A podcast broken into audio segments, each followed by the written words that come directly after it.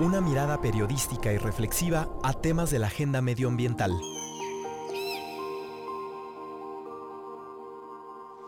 Resistierra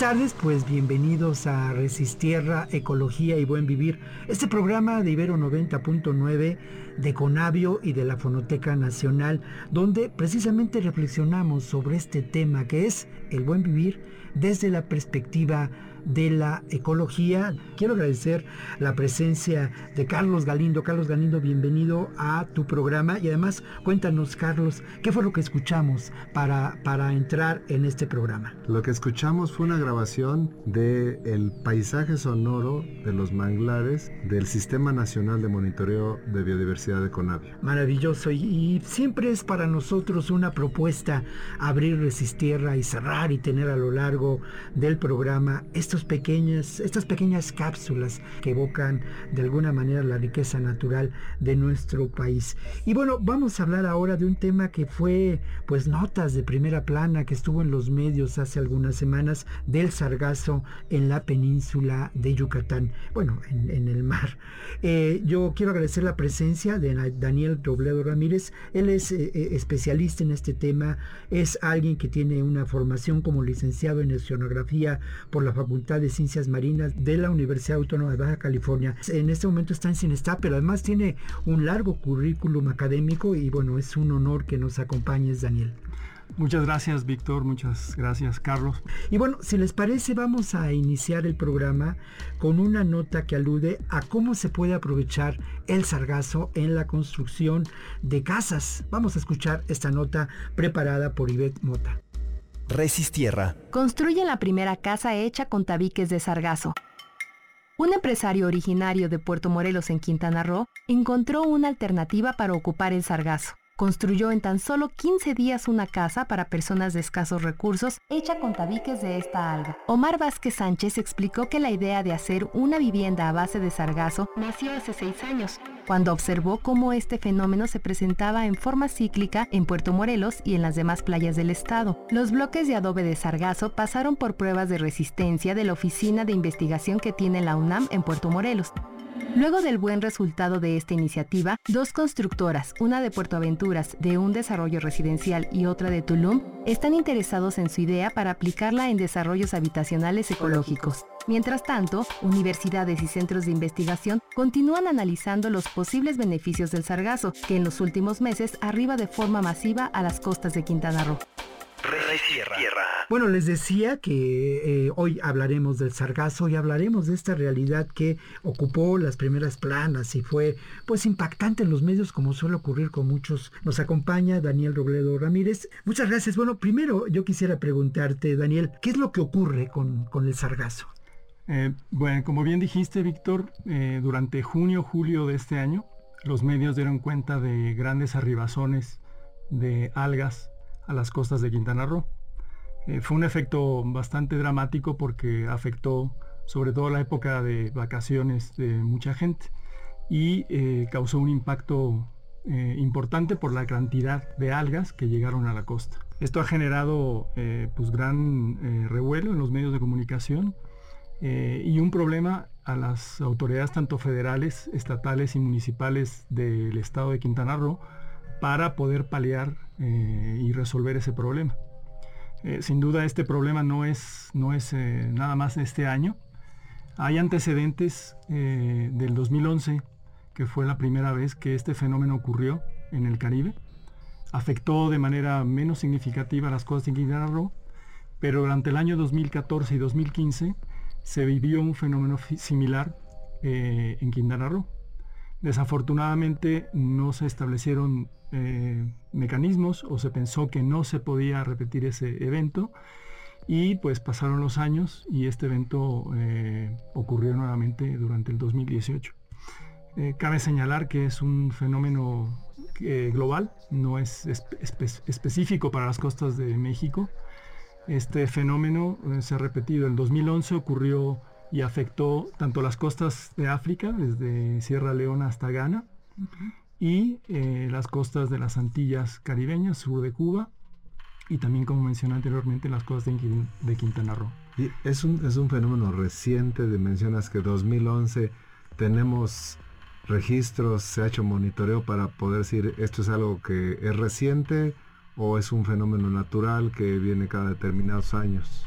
Si bien las arribaciones de algas es un fenómeno recurrente estacional, eh, condicionado por los factores ambientales, sobre todo en la época de nortes, nunca habían ocurrido fenómenos durante la época de, verano.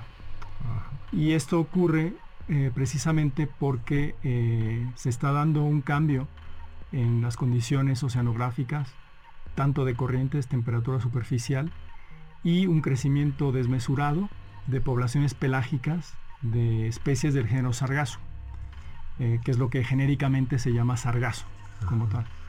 Ah, platícanos un poquito, perdón Víctor, un poquito de, este grupo de algas, el sargazo. Hemos oído hablar del mar de los sargazos en algunos lugares. Eh, también he visto que a veces hablan de que es una especie que no es del país, que es una especie exótica. Por otro lado tenemos muchas especies creo nativas. Platícanos un poco del, sargazo. Sí, efectivamente, el sargazo, eh, que es el término no taxonómico como se le conoce comúnmente, a las algas en general, eh, digamos, incluyen eh, en particular el género sargazo.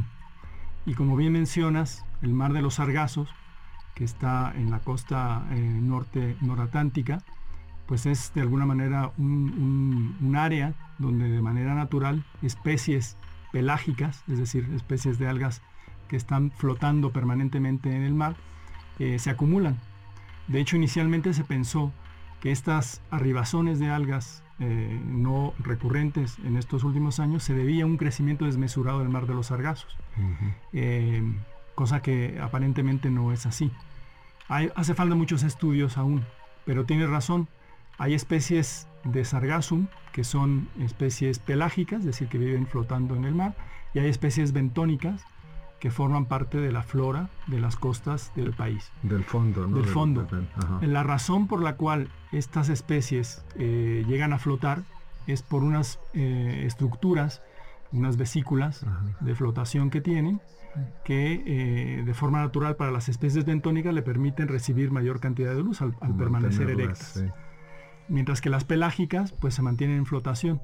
Entonces, el hecho de que se mantengan en flotación las hace muy susceptibles a que cambios de corrientes las transporten a donde, a donde sea. Y justamente por ahí es una pregunta determinante, ¿no? ¿Cuáles son las causas? Eh, hay, hay seguramente eh, elementos que nos pueden hacer pensar que esto es motivado por el crimen, por el calentamiento ecológico. Sí, eh, yo creo que, está muy claro que factores que como el cambio climático, el cambio climático, exactamente como el cambio climático están, están determinando tanto la cantidad de biomasa disponible de especies flotantes, pelágicas, como la forma en que se distribuyen a lo largo de los océanos. En particular el Atlántico eh, eh, eh, permanece continuamente calentándose. vemos cada año cómo la trayectoria de los huracanes durante esta época cambia y las temperaturas en algunas zonas la temperatura superficial del mar cambia y eso de alguna manera genera que los huracanes sigan trayectorias distintas. Eh, algo similar está ocurriendo con las algas. Por un lado, se cree que la temperatura superficial del mar está cambiando y eso cambia las corrientes, pero por otro lado, la contaminación, el aumento de nutrientes en descargas de ríos como el Amazonas o el río Congo en África, aportan una cantidad importante de nutrientes que estas algas, al estar permanentemente en la superficie del mar, aprovechan para aumentar su biomasa. Y esta biomasa, al quedar disponible en la superficie del mar, es transportada no solamente por las corrientes, sino por el viento. Y llega a zonas eh, susceptibles o zonas que comúnmente eh, pueden ser afectadas como la costa de Quintana Roo.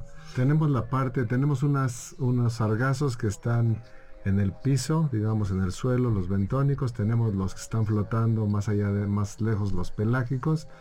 Estas arribazones, ¿de qué tan eh, de qué distancia vienen? ¿Son de de algunas de las especies bentónicas o de las pelágicas? ¿Qué distancia están llegando? Nosotros hemos hecho un análisis de la composición de especies, en particular para las arribaciones que han ocurrido a partir de junio en la costa de Quintana Roo.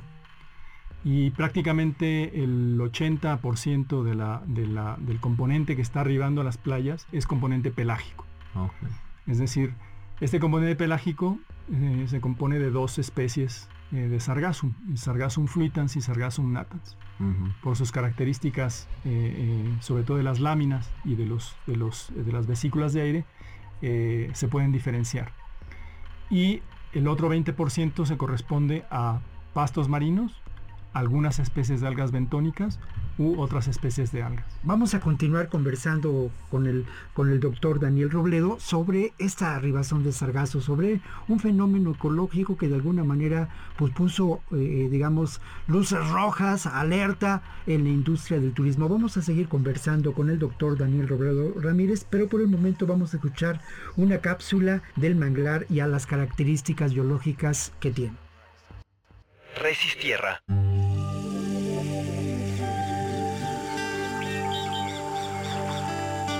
¿Cuál es la situación del manglar en México? ¿Sabías que existen manglares en 17 estados del país? ¿Y que Yucatán tiene más de la mitad de todos ellos? Los manglares nos protegen de los huracanes.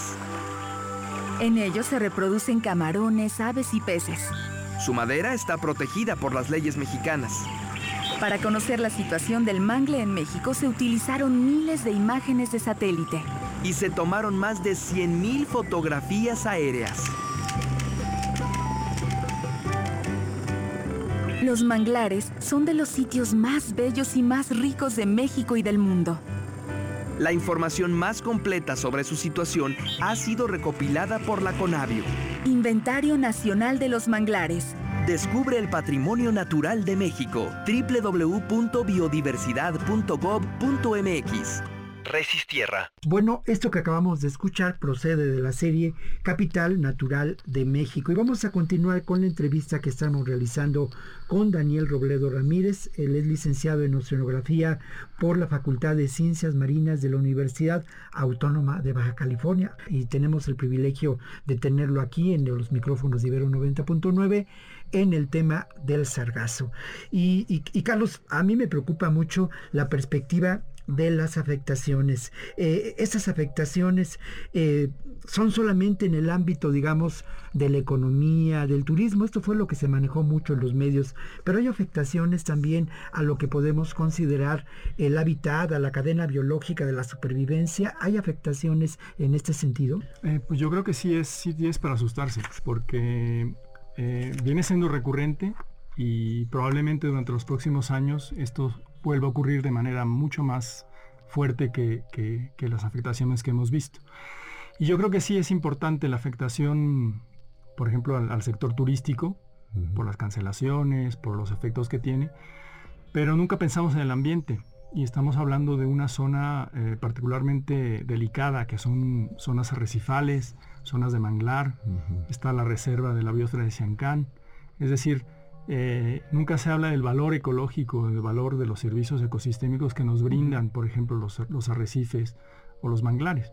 Entonces yo lo pondría quizás como, como de mayor peso la afectación que hay, aunque sea, aunque sea local y temporal, hacia los servicios ecosistémicos de los arrecifes, de los, eh, de los pastos marinos y de las pesquerías en general que se dan en esa zona, y el sector turístico desde luego.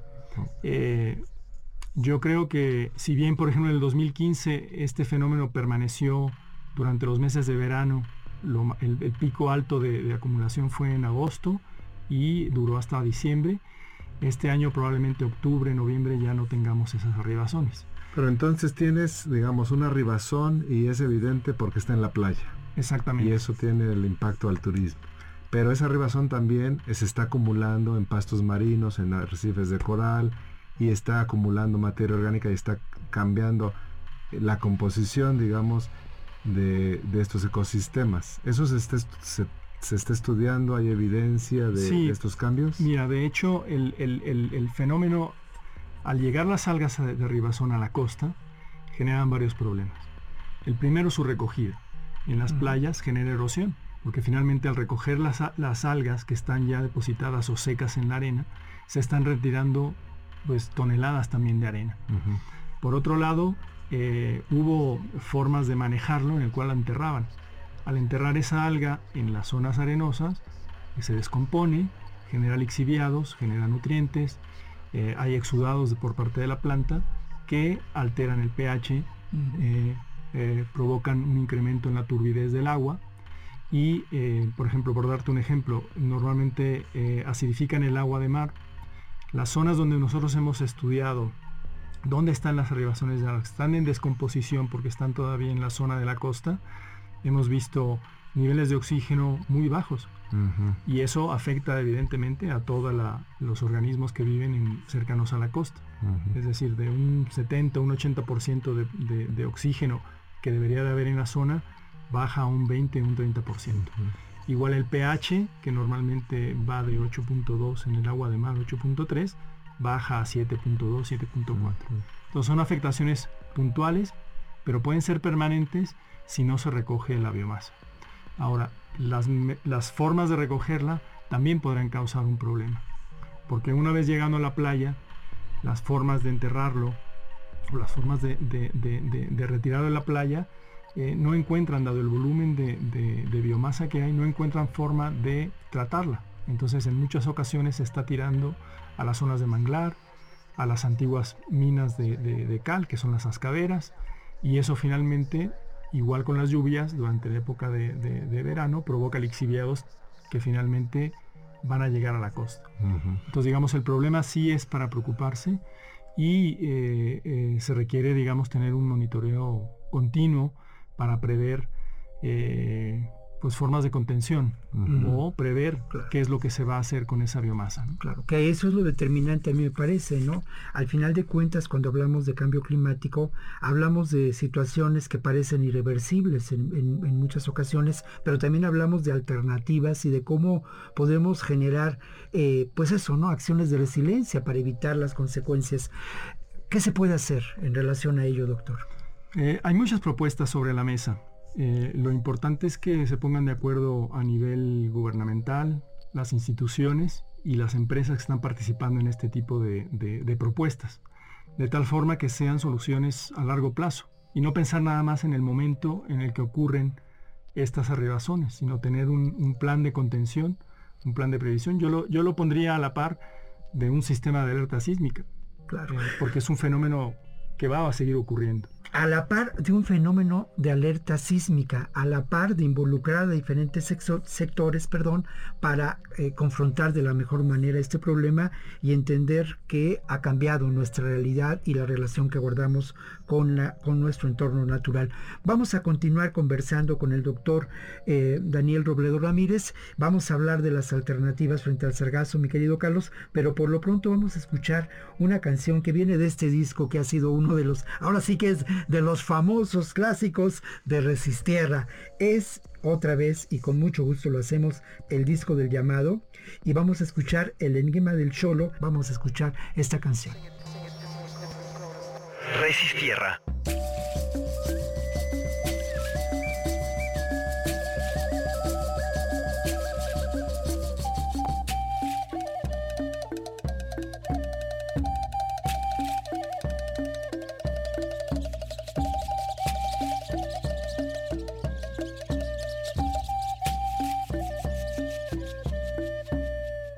Te voy a contar la historia de un amigo diferente. Es alegre y juguetón, es un perro inteligente. Según este animal es de reyes descendientes. Su cuerpo no tiene pelo y también le faltan dientes. Sus orejas,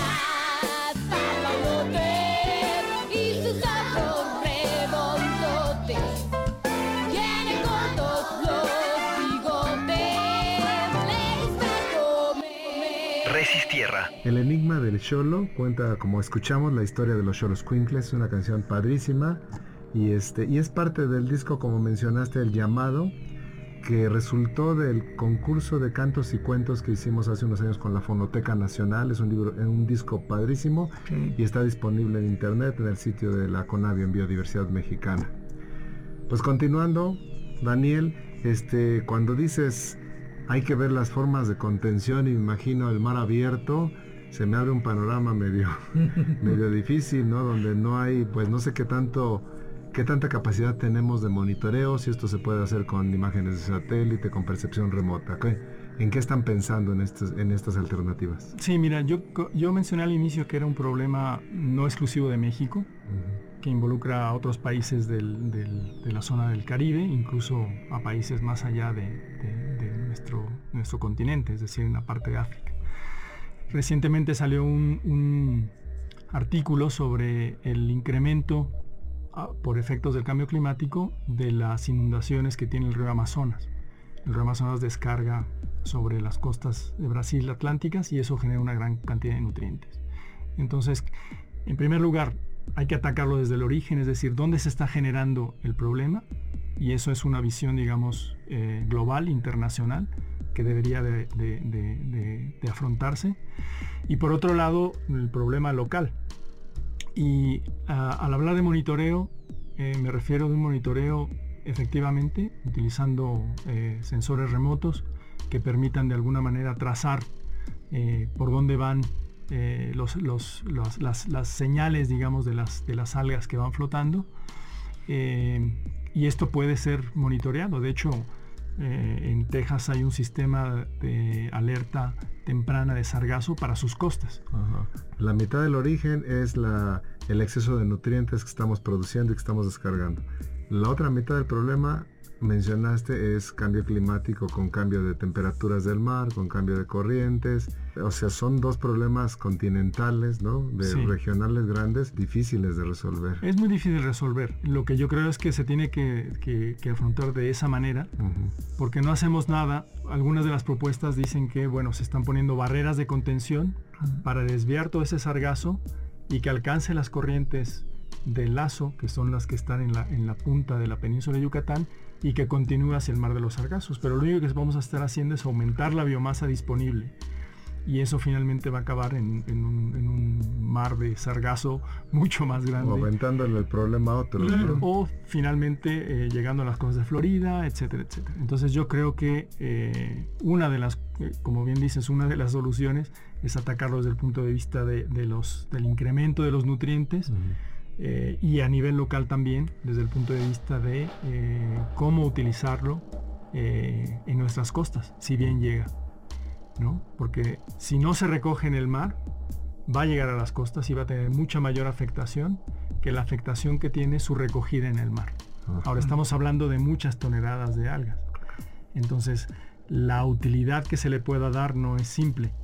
Estas especies producen compuestos en su pared celular que tienen aplicaciones industriales, como es el alginato o los fucanos. O sea que sería una oportunidad también para una empresa el entrar a este...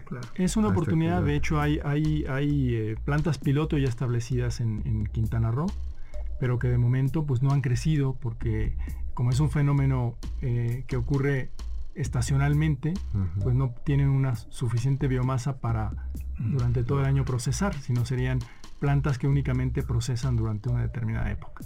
Ahora, un problema, perdón, un problema asociado a esto es esa biomasa para darle una utilidad muchas veces tiene que secar. Y el secado implica también mucha área o eh, eh, el, poner un insumo de energía para su secado. Entonces, una de las posibles aplicaciones también sería su procesamiento en húmedo, extraer otros compuestos y a través de un proceso de biorefinería extraer distintos compuestos a distintos niveles, utilizando la biomasa fresca, utilizando los residuos de esa biomasa para extraer alginatos o fucanos y los residuos finalmente utilizarlos como un fertilizante. Todas estas eh, posibles aplicaciones eh, no son nuevas, están, están sobre la mesa, hay investigaciones que se han hecho en otros lugares, en el mismo México eh, somos productores de, algas en la parte del Pacífico y hay empresas que ya lo hacen.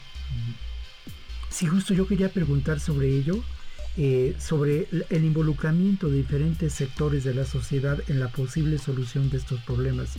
¿Qué les tocaría hacer, por ejemplo, al, Estado, ¿no? O sea, las instancias del Estado correspondientes.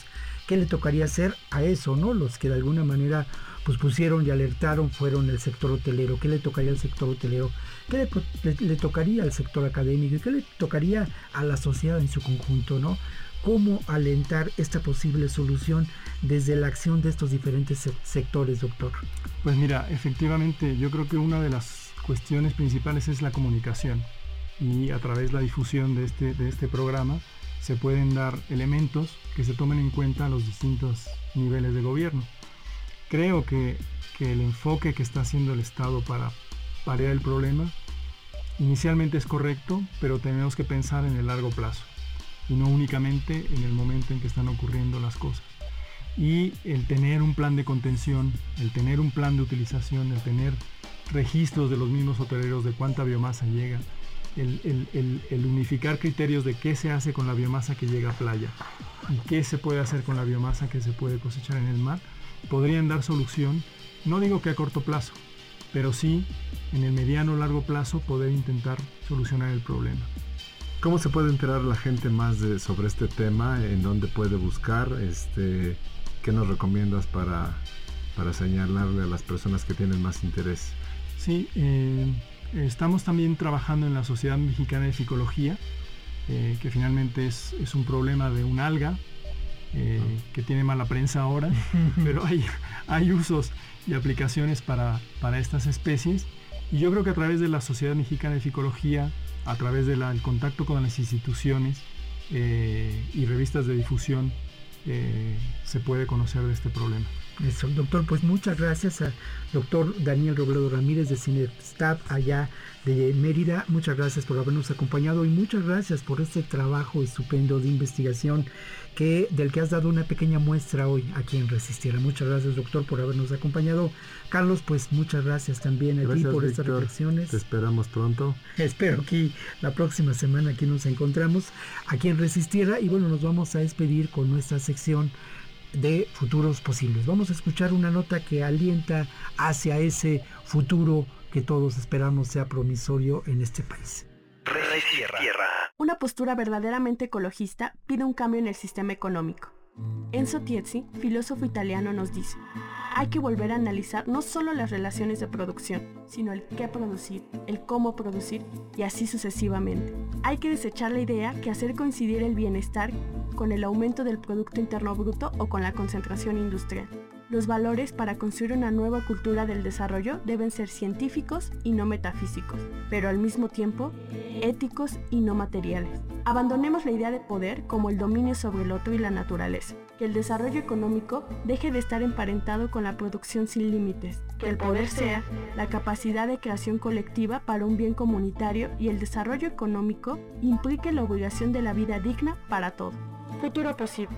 Abandonar la idea de que la explotación es sinónimo de poder. Cambiarlo por la búsqueda de vivir de acuerdo a la naturaleza.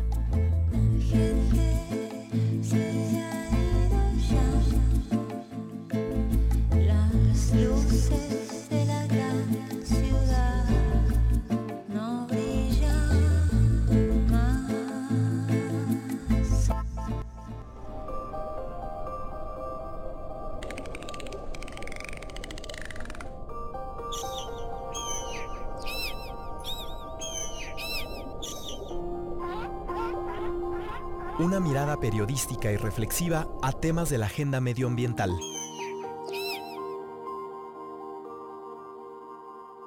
Resistierra. Ibero. 90. Punto. Ibero 90.9. Ibero 90.9.